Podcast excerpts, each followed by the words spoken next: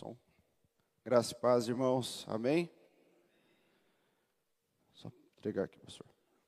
Obrigado. Que bênção esse culto, esses louvores, para que a gente possa já colocar o nosso coração na presença de Deus, não é mesmo? Semana passada o pastor Rio terminou com vocês sobre Caim. E hoje nós vamos falar um pouquinho sobre, não só sobre casamento, mas sobre a origem dos problemas nos relacionamentos. Todo estudo que tem sido feito com, com o pastor Giovanni, com o pastor Rio, tem se tratado sobre casamento, sobre relacionamentos. E hoje é sobre a origem dos problemas nos relacionamentos. E aqui a gente tem seis pontos que são origens desses problemas. E aí, quando eu estava lendo, aí eu coloco isso também não só para o casamento, mas todo e qualquer relacionamento. Ele tem essas origens, esses problemas que podem não só abalar um, um relacionamento, mas fazer com que ele termine para sempre. Pode ser um relacionamento conjugal, pode ser um relacionamento entre irmãos, entre colegas de trabalho, aqui na igreja, porque os problemas, eles não vêm para ajudar em nada. Algumas pessoas até falam assim, não, mas um probleminha de vez em quando ajuda, porque daí faz a pessoa dar uma acordada. Mas se a gente for parar para analisar, não é que o problema ajuda, mas é a nossa vontade de fazer com que dê certo. Ajuda no relacionamento. E uma das primeiras coisas, um primeiro problema que aparece para nós são as maldições e as feridas emocionais, que geralmente as pessoas deixam lá escondidinho, ou deixam em segundo plano, ou faz questão de não ver. E isso não pode ser colocado em segundo plano na nossa vida, porque ele tem um peso muito grande. Maldições, problemas emocionais abalam qualquer relacionamento e faz com que qualquer relacionamento possa vir a acabar. Muitas pessoas elas não conseguem romper com essas maldições na vida, elas não conseguem romper com esses problemas emocionais ou sequelas emocionais que ficaram. Às vezes uma, um, um trauma que começou lá na infância, começou lá com dois anos, três anos, a gente tem que entender que dos zero anos, ali, quando nasce, até os sete anos, a gente chama de primeira infância. E essa é uma fase muito primordial na formação de um ser humano. Porque nessa fase, a criança ela absorve tudo o que ela tem que absorver. Só que ela não processa como eu e você hoje processamos as informações. Então ela recebe, e se ela não for ensinada, se ela não for tratada ali naquele momento, ela cresce achando que aquilo que ela aprendeu é verdade, ela cresce achando que aquilo que ela ouviu sobre ela é verdade, e isso vai gerando traumas emocionais. Ou o pai, a mãe, um professor, um tio, um avô não tem o cuidado na hora de conversar com essa criança, e aí acaba ali lançando maldições sobre ela. Ah, porque você realmente você vai ser sempre isso. Porque você vai ser sempre essa desgraça que você é. E vai lançando coisas ruins. Isso vai criando sequelas, traumas emocionais. Que lá na frente, quando que é isso lá na frente? 10, 15, 20, 30 anos, 40 anos, 50 anos, não foi resolvido. Agora imagina só, uma pessoa que tem esses traumas emocionais, tem essas maldições, aí ela se junta com outra pessoa, num trabalho, num relacionamento, num casamento, se junta aqui na igreja para conversar, mas ela não tem nada daquilo dentro do coração dela tratado, resolvido, curado. Será que dá certo? Será que o encaixe é perfeito? Não é. Agora, quando duas pessoas elas são tratadas emocionalmente, liberta das suas maldições, aí o encaixe é perfeito. Vai ter problema ali na caminhada? Vai. Só que é muito mais fácil para que essas pessoas lidem com as suas emoções e saibam como lidar também com a emoção do outro. A gente não pode deixar de forma alguma isso em segundo plano, porque é muito sério. As emoções, elas geralmente ficam bem deixadas de segundo plano, escondidas, ninguém quer falar sobre isso, ninguém quer tratar sobre isso. Só que a própria sociedade entendeu que a emoção ela precisa ser tratada. Não é por menos que se a gente pegar nos últimos 10 anos, vamos colocar ali, o que tem de gente trabalhando com as emoções, tem muito. Claro, tem sempre aqueles charlatões que acha que sabe trabalhar com emoção e quer fazer as coisas acontecerem. Mas o bom de tudo isso, e graças a Deus, é que tem muitas pessoas responsáveis, muitas pessoas entendidas no assunto, pessoas que realmente estão preocupadas em cuidar do outro e que elas podem ajudar nesse tratar das emoções. A gente não pode deixar isso de lado. Porque emoção a gente trata e maldição a gente faz a libertação. E como que faz isso? A gente vem, conversa com o pastor, a gente faz, se coloca na presença de Deus, tenta entender aonde foi que nasceu aquilo, em que momento da minha vida aquela maldição começou a fazer parte. Será que foi ali depois do meu nascimento? Será que foi antes do meu nascimento? Será que foi lá na época do meu avô, do meu bisavô, e essa maldição vem se arrastando, se arrastando, se arrastando? Geralmente a gente escuta muito assim: ah, minha filha, homem não presta. Aí já vem cucando isso na cabeça da mulher. Ou, ó, oh, meu filho, mulher é assim, assim, assado. Aí vai fica encucando aquilo na cabeça. Essa emoção vai sendo gerada e a pessoa ela cresce entendendo que aquilo ali é verdade. Ou o pai ou a mãe fala: você nunca vai ser feliz no seu casamento. Você nunca vai ser feliz no relacionamento. Vai lançando maldição. Isso prejudica a vida do ser humano. Porque quando Deus nos criou, Ele não nos criou para absorver essas coisas. Ele não nos criou para que nós fôssemos é, pessoas ruins, pessoas que viessem a ter essa maldição uma atrás da outra. Não. A maldição entrou por causa da teimosia de Adão e Eva. E ali permaneceu. Mas graças a Deus que Deus já tinha todo um plano preparado para que isso pudesse cessar, que era com a morte e ressurreição de Jesus. Então, o primeiro problema que precisa ser resolvido e que muito já está assim em primeiro lugar aqui no texto, porque é o que mais quebra com relacionamentos, são feridas emocionais e maldições. E isso não pode se deixar de lado. Se você entende isso, não deixe isso de lado. Eu creio que o Espírito Santo deve estar já tocando no teu coração. E você já está se lembrando de alguma ferida emocional. Se você ainda não se lembrou, peça ao Espírito Santo. Porque talvez você não está entendendo que aquilo que você está sofrendo, aquilo que você está passando, é uma ferida emocional.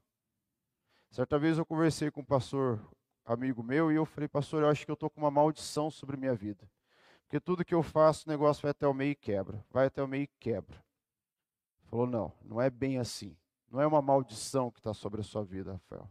Isso é uma ferida emocional. E ela precisa ser tratada. E ele deu um exemplo bem bacana, que eu guardo até hoje. Ele disse assim: imagina que a gente está sentado ao redor de uma mesa, alguém chega com um copo de veneno e fala assim: bebe. Você fala: não, não vou beber veneno, vou morrer. Não, bebe, bebe, bebe. E a pessoa insiste, mas o outro não bebe. Ah, então beleza. Aí ele pega, joga o conteúdo do copo fora, o veneno, e deixa o copo ali. Passado algum tempo, alguém vem, pega aquele copo vazio, coloca água e bebe. O que, que vai acontecer? Talvez ela não venha morrer, mas ela vai pegar tudo aquele resquício de veneno que estava ali, vai ingerir e vai passar mal. E o que, que ele estava querendo me explicar com isso? 90% dos nossos problemas podem ser resolvidos com uma conversa. E essa conversa, se for com Deus ainda, nossa, é uma maravilha. Por isso que a gente também tem que cuidar muito, quando a gente vai tratar das nossas emoções, com quem a gente conversa.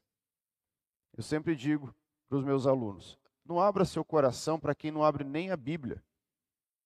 Porque se você abre seu coração com, com, com qualquer um, os resultados podem ser terríveis na sua vida.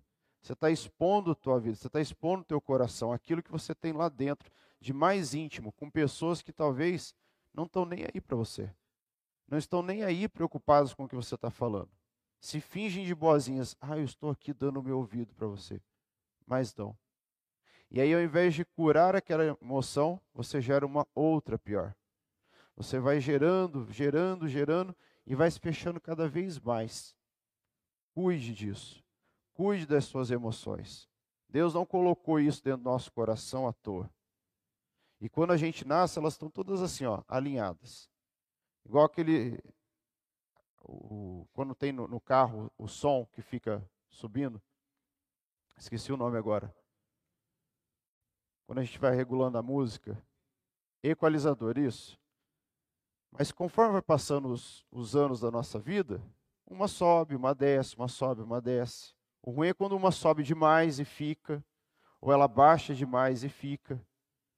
Então, as emoções estão ali alinhadas: alegria, tristeza, raiva, ódio. Às vezes a alegria sobe demais. É bom ter alegria o tempo todo, assim. Não, porque daí você chega num velório e vai rir à toa. Não vai coincidir. Ah, mas tristeza demais. Não, porque daí você vai num casamento, você vai no aniversário. Está naquela tristeza o ódio, a raiva, o nojo, tudo isso está dentro de nós. A gente tem que saber cuidar, equalizar, para que ele fique assim, ó, normalizado. E assim a gente pode crescer. Crescer diante das pessoas, crescer diante de Deus, mas não para que nós sejamos mais do que a pessoa, mas que a gente possa ali estar aperfeiçoando os nossos conhecimentos, aperfeiçoando a nós enquanto pessoa e recebendo mais de Deus. Um segundo, uma segunda origem de problemas que tem nos relacionamentos são as falhas de comunicação. Quantos aqui conhecem seus melhores amigos apenas de olhar? Só de olhar? Só que para você fazer isso, você teve que conversar muito antes, não foi? Eu não posso simplesmente chegar aqui na irmã ou no irmão, ficar olhando e falar assim: ó, Estou descrevendo você. Você é isso, isso, seu nome é esse, sua idade é isso. Não, não consigo. Eu posso talvez até falar, como tem algumas pessoas que têm essa facilidade de ler o corpo, as expressões, e falar: você passou por isso, você sofreu isso. Mas é muito raso. Agora, senta e conversa com aquela pessoa. Um dia, você já vai conhecer muito dela. Conversa uma semana, conversa um mês, um ano, dez anos, você vai conhecendo. E sabe o que é o gostoso de nós nesse momento? É que a gente pode ficar 100 anos conversando com aquela pessoa. A gente sempre vai ter algo de novo para conhecer. Isso que é o bom. E as falhas na comunicação estragam qualquer relacionamento. Aqui na igreja, por exemplo, se eu, pastor Giovanni, pastor Rildo, o PC, toda a diretoria, o presbitério, se a gente não senta e conversa, não encaixa. Se o pastor Giovanni se levanta e fala assim, não, ó, tem o presbitério, mas é eu que mando, eu que falo tudo, vocês só para fazer cena aqui, só para ter um documento, não vai funcionar. Mas a gente senta, a gente conversa. Pastor Gil sempre traz a gente numa segunda-feira, a gente senta e conversa. Ele expõe, ó, vai ser feito isso, aconteceu isso, o que, que pode melhorar nisso? Isso faz com que a gente cresça enquanto comunidade, enquanto igreja. Porque essas falhas não podem acontecer. Em um casamento, essas falhas não podem acontecer porque começa a ficar assim, ó. No início do namoro, tá lá todos lindos, românticos, aqueles coraçõezinhos, beijo para cá, beijo para cá. Mas as falhas na comunicação vai, se, vai fazendo com que as pessoas se distanciem, vai se distanciando o casal. Aí chega uma hora que está como? Um está sentado do lado do sofá, o outro está do outro lado do sofá. Aí eu poderia colocar assim, tá os dois assistindo televisão, é só que hoje o celular domina. Então tá um no celular aqui vendo rede social, o outro aqui. Aí de repente, para poder conversar, manda uma mensagem: "Oi, o que vamos comer?" E aí, o que, que a gente vai fazer depois? Mas espera lá, a pessoa está do lado. Isso é uma falha na comunicação. E também a falha na comunicação é quando você não se expressa corretamente para aquela outra pessoa. Você não coloca ali, olha, até aqui dá para ir, dali, daqui em diante não dá. Ó, eu penso dessa forma, e você pensa dessa forma, como que a gente pode encaixar esses nossos pensamentos para que a gente possa ir para frente? Uma vez ouvi um exemplo de um, de, um, de um casal que eles colocaram tudo em oração, tudo, até a cor que ia ser pintada da parede de fora da casa. Porque uma, no caso a mulher gostava de branco, e ela queria que pintasse de branco, e ele queria que pintasse de azul, se eu não me engano. E estava dando aquele conflito, e era um azul mais escuro. Eles colocaram em oração e chegaram numa cor aproximada tanto para ela quanto para ele. Agora, se ela não se expõe, não fala nada, que queria branco, ele também não, não vou falar para não irritar. Sabe quem quer acabar escolhendo a cor? O pintor. Porque quando você não está no comando da situação, o outro está. Quando você não comanda o seu relacionamento com essa pessoa, alguém vai comandar. Quando os dois que estão ali, dois ou três, não comandam a situação, alguém de fora vai vir e comanda. E a gente não pode deixar que pessoas comandem a nossa vida, porque quem comanda a nossa vida somos nós mesmos. A gente tem que tomar muito cuidado, porque pessoas ao redor de nós querem comandar as nossas vidas. E é bom para elas, porque delas conseguem ter um controle maior. A gente pode ver quando acontece uma situação a nível de, de Brasil, a nível mundial. Aí sempre se levanta alguém que consegue comandar todo mundo. E geralmente ele usa o medo. Ele coloca um medo ali e as pessoas, opa, vamos seguir o que ele fala. Mas espera lá, será que tudo que aquela pessoa fala é verdadeiro? Para você se deixar levar, ser comandado por ela? Não, não é assim. Quantos aqui lembram, acho que uns 5, 6 anos atrás, estourou aqui na cidade uma, uns áudios de WhatsApp que ia ter uma rebelião na cadeia, e não sei gente da onde ia sair, ia começar a meter tiro em tudo e quanto é lugar. O que, que aconteceu? A cidade fechou. O medo se instaurou na cidade. Quem controlou ali? Duas, três pessoas que pegavam aquelas mensagens e mandavam. Que na verdade nem estavam vindo de onde eles diziam que estavam. Mas e se as pessoas realmente tivessem controle daquela situação, controle da sua vida naquele momento? Possivelmente não iria acontecer aquela situação. Porque elas iam verificar se aquilo realmente era verdade, se aquilo condizia com o que estava acontecendo. Quando eu deixo o outro controlar a minha vida, é isso que eu me torno, um capacho. Eu me torno ali uma pessoa que tem que ficar debaixo da cadeira, igual o cachorrinho, quando você chama atenção, ele corre para debaixo da cadeira com medo. O meu cachorro é assim, quando a gente dá uma bronca nele, ele vai para debaixo da cadeira. Ali é a segurança dele. Ele só sai de lá quando a gente fala. Ou ele vai andando devagarzinho, assim, sabe, para tentar fazer graça. Mas é isso que acontece. E numa falha de comunicação, alguém vai ser capaz. Alguém vai ser aquele que não vai ser, ah, é eu sou obediente. Não, é porque você é um capacho. Você fica aí mesmo, porque aí é seu lugar. Quem manda sou eu. Um relacionamento entre amigos não pode ter isso. Eu tenho meus amigos, e quando nós estamos juntos, nós colocamos os nossos limites. Olha, até aqui dá para brincar, aqui até aqui não dá. Olha, eu gosto disso. Olha, eu gosto dessa comida, eu gosto daqui. Agora, se eu vou lá na casa do meu amigo e não, não opino ali, e eu posso opinar nesse momento, vamos colocar dessa forma, e eu não opino, eu vou ter que comer, eu vou ter que fazer tudo o que ele me fala, tudo que ele me fala. Em um relacionamento, mesma coisa. Ah, eu não vou falar nada para minha esposa, que é para evitar a fadiga, já dizia lá o nosso querido Jaiminho do Chaves, não é mesmo? Ah, eu vou evitar a fadiga, eu vou ser bem diplomático. Não, diplomático não é você fechar seus ouvidos, abaixar a cabeça e su sujeitar a tudo. Não é isso. Tem gente que confunde diplomacia com ser capacho do outro. E não é isso. Converse.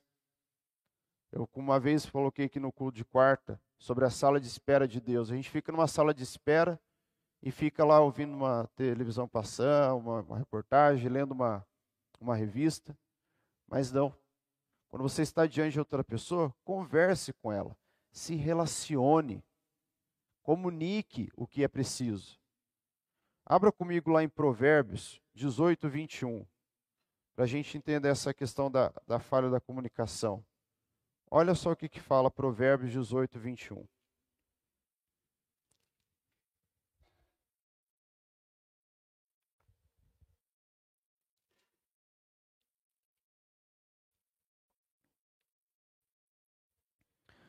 Provérbios 18, 21 diz assim, ó. A palavra de Deus nos fala: a língua, a língua tem poder sobre a vida e sobre a morte. Os que gostam de usá-la comerão do seu fruto. Aí você pode pensar assim: nossa, parece que é só coisa ruim. Não. Se você sabe usar a sua língua corretamente, a palavra de Deus nos fala que a gente vai comer do seu fruto. Então, se você sabe usar a sua língua para o bem, qual fruto que você vai comer? Bem, uma boa fruta. Agora, se você fala mal, qual vai ser o fruto? Um mau fruto. Cuide daquilo, cuide daquilo que você fala. Ah, mas eu não penso para falar, eu, tudo aquilo que vem dentro de mim eu falo. Isso não é opinião, isso é falta de educação. Cuide da sua comunicação com as pessoas. Essas falhas, elas vão minando o relacionamento, ao ponto que ele fica tão estagnado que acaba, que já não há mais por que ter.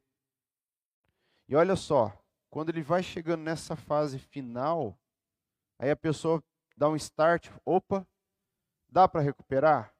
Dá, mas é muito mais trabalhoso. Mas se você buscar diante de Deus esse recomeço, o resultado é satisfatório.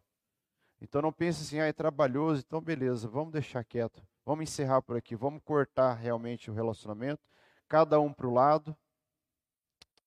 Não. Se ainda há tempo de poder fazer aquilo voltar, faça. E faça diante de Deus, não com a sua própria força. Quem estava aqui na quarta passada, lembra que eu falei, não é pela nossa força, mas é pela força do Senhor. Você tem que colocar o seu esforço se esforce, faça a sua parte, que Deus vai estar fazendo a parte dele e vai estar restaurando aquilo que é preciso ser restaurado. Um outro problema que faz com que os relacionamentos se acabem é uma bomba, e essa bomba se chama pecado. E aí quando a gente olha para um casamento, qual que é o primeiro pecado que todo mundo vem na cabeça? Adultério. E parece que só existe isso dentro de um casamento como pecado, o adultério. Ah, acabou por quê? Não, quem que traiu primeiro? Não. Tem vários pecados, vários. E dentro de um casamento não é só adultério, mas tem mentiras. Tem o pecado da omissão.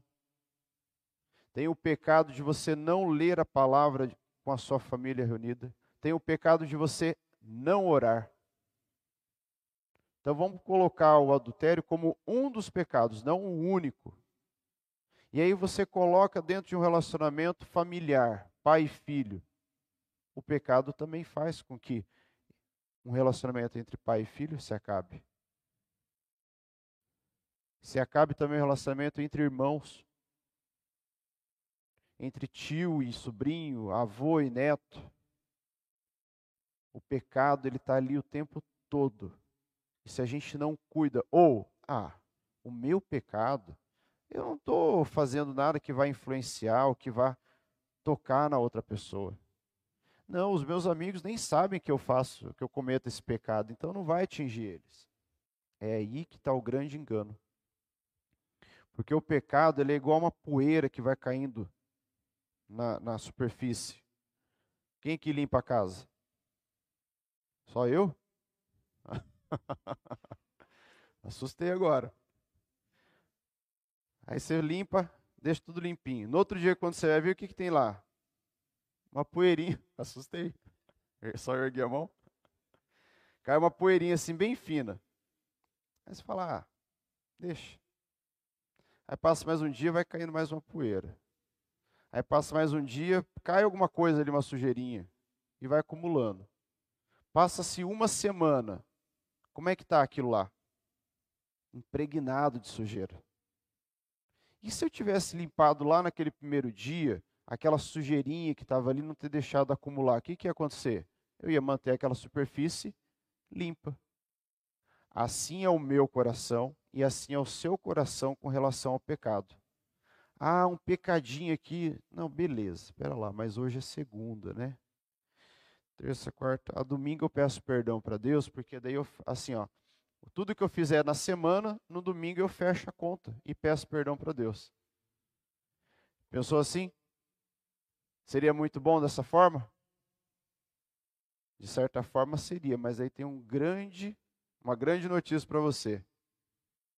Você não sabe se você vai viver até domingo para você pedir perdão pelos seus pecados. Você não vai sobreviver mais 10, 3, 3 10 minutos, você não sabe. Não, pera lá.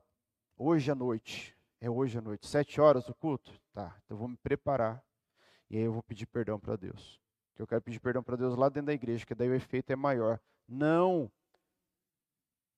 Pedir perdão a Deus é onde você estiver e já reconhecido o seu pecado. Porque também não adianta nada. Ah, eu pequei. Deus, perdão. Tá? E segue a sua vida.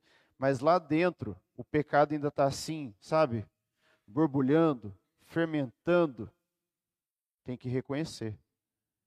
Porque senão isso vai destruir não só a sua vida, mas todos aqueles que estão ao seu redor.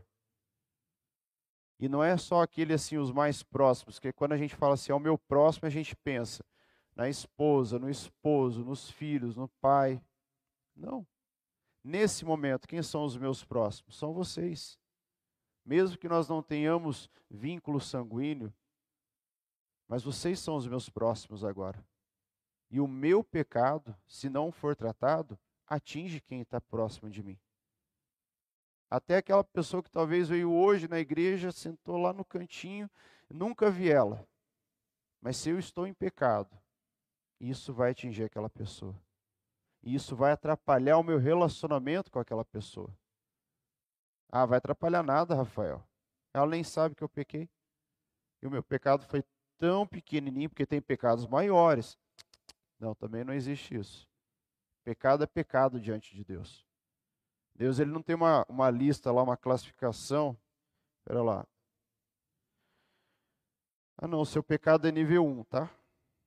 Ó, o teu já é nível 10. Vixe, o teu estourou o nível 1000 já, porque Deus não vai olhar para tu e falar misericórdia, já está no nível 1000. Não. O pecado é igual. E pecado atrapalha o nosso relacionamento, seja ele de forma o pecado de forma física, moral ou sexual. Isso atrapalha. Cuide. Não deixe que o pecado tome conta da sua vida como uma poeirinha que vai caindo sobre a superfície que você não limpa. Não deixa, não fica protelando, protelando, depois eu faço, depois eu peço. Não. Vá atrás, peça perdão. Confesse para alguém que sim, abra a, a Bíblia para ler. Confesse para um pastor, para uma pastora, para um obreiro, para uma obreira, para alguém que você sabe que a pessoa lê a Bíblia. Que aquela pessoa não está ali simplesmente por estar.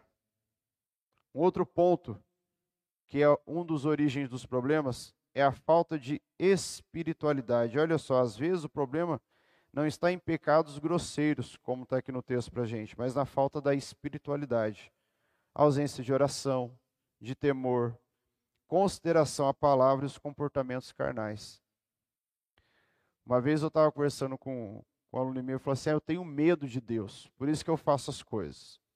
Eu falei: Não, você não tem que ter medo de Deus. Você tem que ter temor. Porque o medo muitas vezes nos bloqueia. Claro que a gente não pode falar assim, ah, então eu não posso ter medo de atravessar a rua sem olhar. Não, aí é desleixo é irresponsabilidade. Você tem que ter esse medo porque você sabe. Mas você não pode impedir que o medo faça você tirar o pé da calçada e colocar no asfalto, descer o meio-fio. E com relação a Deus, a gente não pode ter medo de Deus. Então eu não vou pecar, porque senão Deus vai vir com um chicote, vai estralar nas minhas costas. E eu vi no filme lá que fizeram sobre Jesus e o chicote doeu nas costas dele. Então, para não levar essa chicotada, eu vou ter medo de Deus. Não. Nós temos que ter temor. Eu não vou pecar porque eu quero estar do lado de Deus. Eu não vou pecar porque isso faz com que eu venha a ferir o coração de Deus.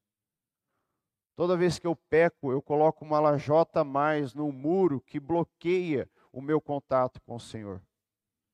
E esse muro, daí a gente volta lá na, na, na comunicação. Você consegue conversar com uma pessoa tranquilamente, um do lado do muro, um deste lado e outro deste lado do muro? A conversa é flui? Não. O nosso falar não é Wi-Fi que atravessa. E ainda assim o Wi-Fi com muitas paredes ele não funciona corretamente. Toda vez que eu peco, toda vez que eu falto com temor com o Senhor, toda vez que eu não considero a palavra dele, eu vou colocando pedrinhas, lajotas, criando um muro entre eu e Deus. Não é dessa forma, meus irmãos. A gente tem que ter muito cuidado com essa questão da espiritualidade. Espiritualidade não é vir à igreja no domingo de manhã, sentar, ouvir o que o pastor, o obreiro, ou quem estiver aqui falando e vou embora para casa. Espiritualidade é você se colocar verdadeiramente diante do Senhor. É você colocar o seu coração, é você ler a palavra dele com temor, com respeito. Não ler como você lê uma revista um livro qualquer, mas é você ler e entender que aquilo que está escrito, aquilo que está aqui, foi o próprio Deus que inspirou, foi o próprio Deus quem falou. E aquilo vai servir como alimento para a sua vida. Porque se a gente lê a palavra de Deus como um livro qualquer, a gente vai ter somente conhecimento histórico. O que os reis fizeram, uma rainha, isso, aquilo. Mas não é dessa forma. A palavra de Deus não é isso ou aquilo. A palavra de Deus é a palavra. E o melhor de Deus. E o melhor de tudo ainda, porque ela vem de Deus. E olha só, uma das coisas que também atrapalha isso, essa falta de espiritualidade, é porque quanto mais a gente se distancia, mais a gente faz com que o Espírito Santo também se distancie de nós. Porque eu vou bloqueando o acesso dele. O Espírito Santo vem, mas não, hoje não, não quero, e vai indo, e vai indo para trás. E você talvez nem perceba que atrás de você tem um abismo. Porque você está indo tranquilamente, se distanciando de Deus. Não, não quero. Corre que ainda dá tempo. A própria palavra de Deus nos fala isso. Buscai ao Senhor enquanto se pode achá-lo. Não é uma coisa que eu criei, que eu ouvi de alguém. A própria palavra de Deus fala isso. Vamos buscar ao Senhor enquanto a gente pode achar. E esse buscar ao Senhor envolve essa questão da espiritualidade. Não vamos deixar isso para depois, para uma campanha de oração, para um culto avivado. Não, vamos buscar a Deus todo dia. Essa falta de espiritualidade quebra o nosso relacionamento com o Senhor, quebra o meu relacionamento com a esposa, com o esposo, com o filho, com os irmãos da igreja. Não vamos deixar que isso atrapalhe os nossos relacionamentos. Uma igreja ela só é formada por relacionamentos. O pastor Giovanni prega bastante sobre isso. Eu ainda não decorei aquela sequência que o senhor fala. Me perdoe, é uma vergonha, eu tinha que saber. Mas o pastor sempre fala que nós vamos ser uma igreja formada por relacionamentos. Esse relacionamento precisa ser aqui, ó, nesse momento. Acabou o culto, não pega a sua Bíblia para o Senhor e conversa. Expõe uma opinião, cria uma nova amizade. Assim a gente consegue fortalecer. Porque quando nós estamos fortalecidos, aí ninguém pode contra nós. E agora pensa só, se nós estivermos fortalecidos, e tendo Deus como a nossa base e nosso protetor, aí não tem para ninguém. Aí a gente consegue, ó, crescer cada vez mais. Um outro ponto que a gente vê como a origem dos problemas é o egocentrismo. E isso tem assim arraigado dentro de alguns corações. A proposta de vida em família concebida por Deus se baseia no amor mútuo, na abnegação e na busca pelos interesses e felicidade dos outros. Abra comigo, irmãos, lá em Filipenses 2:4.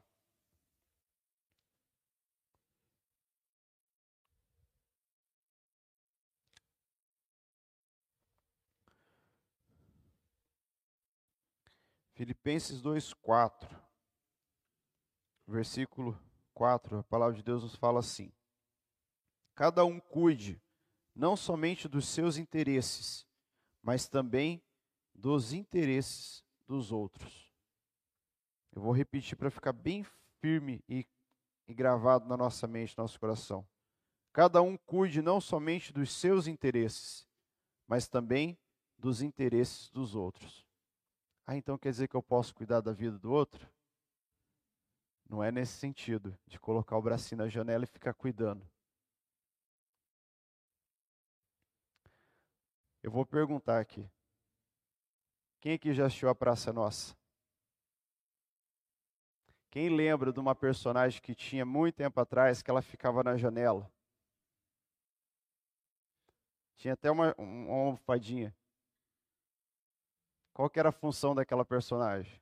Ficar cuidando da vida de todo mundo que passava na praça.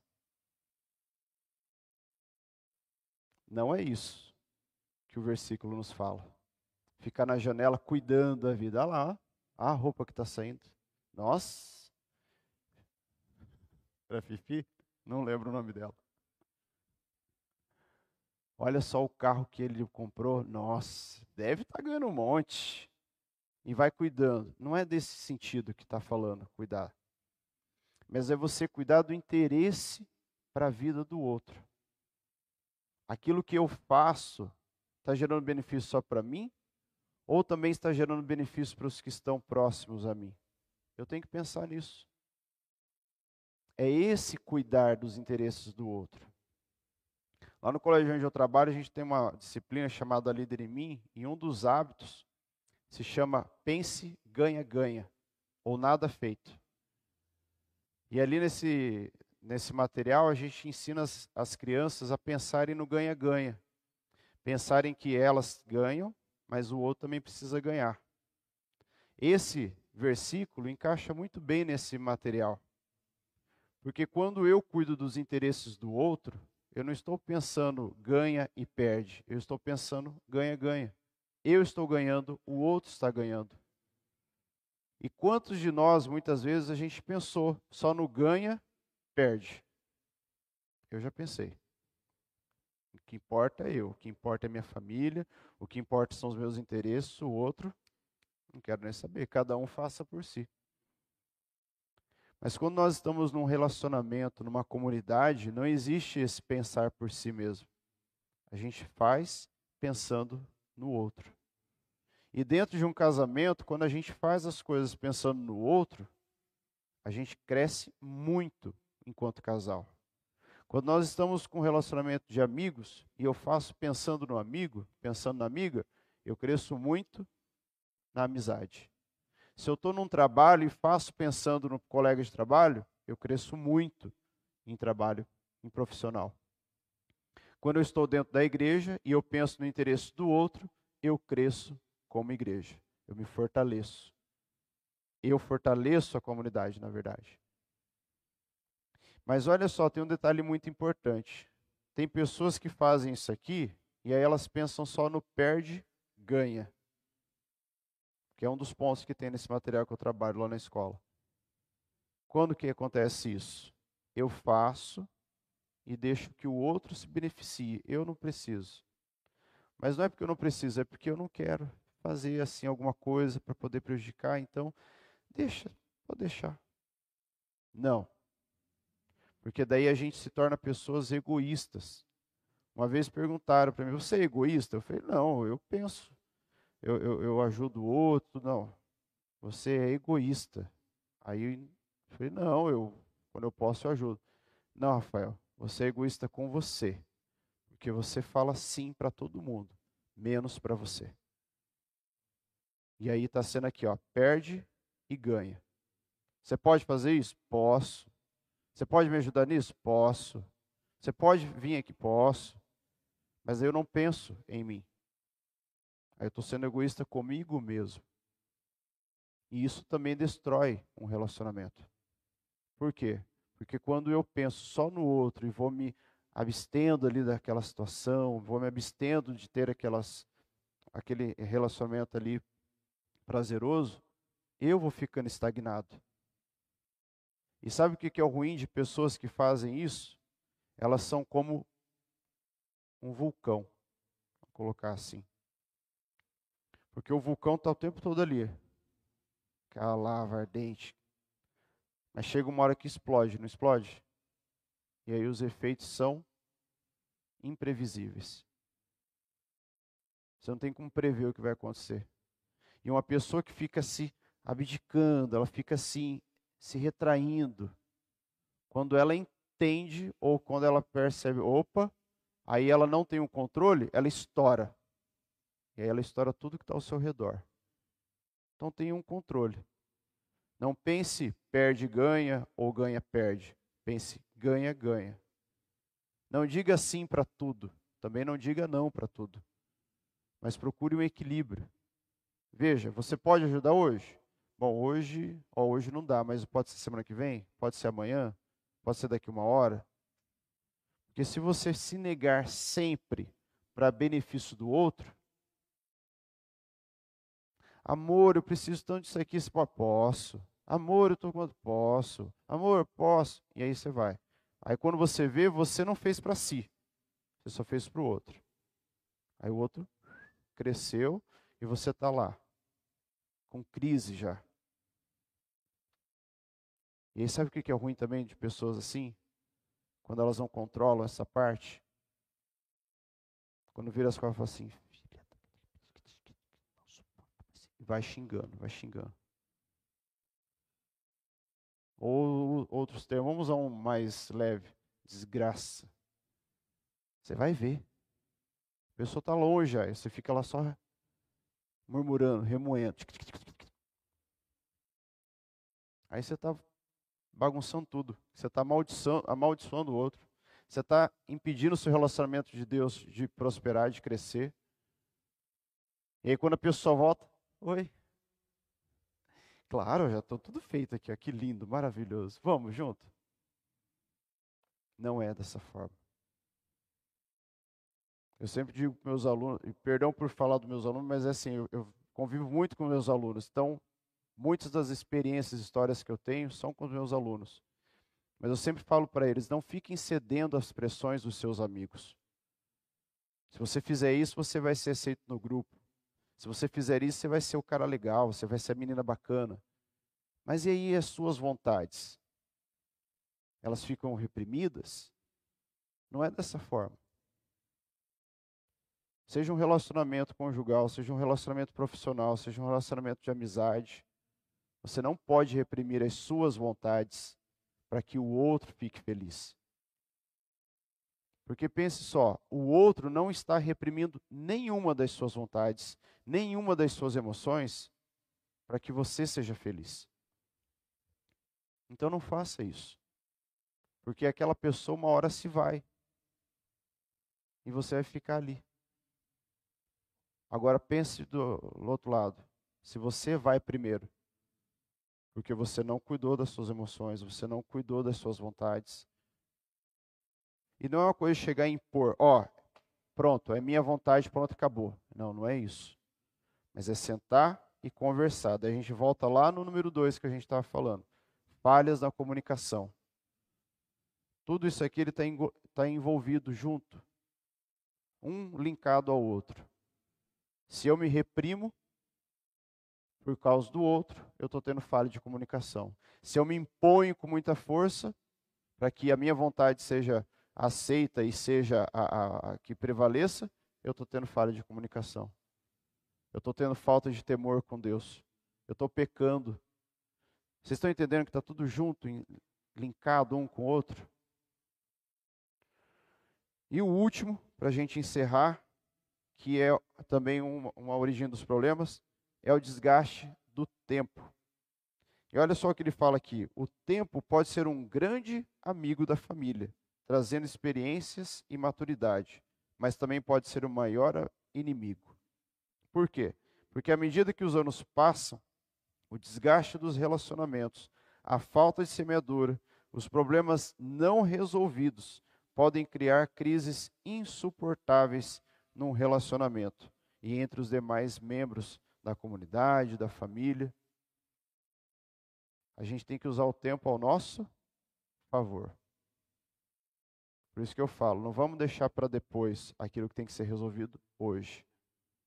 Não vamos deixar para domingo o perdão que eu preciso pedir para Deus, que eu tenho que pedir agora. O tempo ele ajuda, mas ele também pode atrapalhar. Brigou com a esposa, brigou com o esposo, brigou com o filho. Não, vou deixar a poeira baixar. Na hora que tiver assim, a gente estiver almoçando, estiver num momento feliz, daí a gente conversa. Tolice. Eu já fiz isso. Na hora que tiver mais calma, se a gente estiver assistindo um filme, estiver conversando, estiver entre amigos, porque daí está todo mundo brincando, sabe? Eu me protejo ele com os amigos, porque daí eu vou tratar aquela situação. Pior coisa que se faz.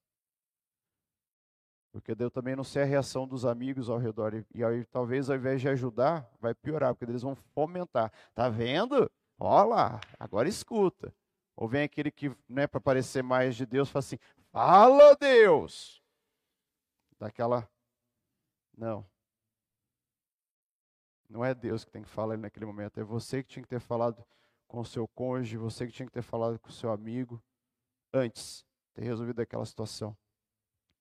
A palavra de Deus nos fala que não se deixe o sol se pôr sobre a sua ira. Então não vai esperar o outro dia para resolver a situação. Resolva ela no momento. Ah, mas está todo mundo assim muito agitado agora para resolver o problema. Então espera só um pouquinho, abaixa a situação ali, a poeira. Mas não é assim, uma, duas, três, quatro, cinco, seis horas. Não, minutos. Relaxa, respira, bebe uma água, dá uma aliviada no corpo. Aí você senta de novo e conversa com aquela pessoa. Mas não deixa passar um dia. Resolva ali naquele momento. Porque as pessoas que querem resolver tudo no momento é aquelas que partem para o soco. E aí, ao invés de ajudar, só piora.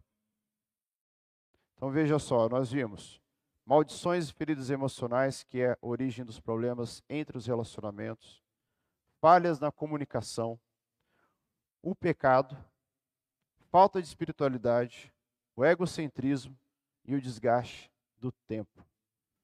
Todos esses seis que nós vimos eles estão unidos. Então não pense que um vai ser só fator para poder acabar um relacionamento. Se a gente parar para analisar, todos eles estão juntos. E aí quando eu consigo resolver um por um, meu relacionamento encaixa e prospera. Amém? Amém. Convido os irmãos a se colocarem de pé para que a gente possa orar.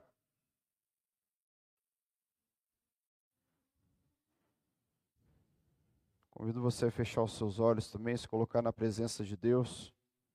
E aqui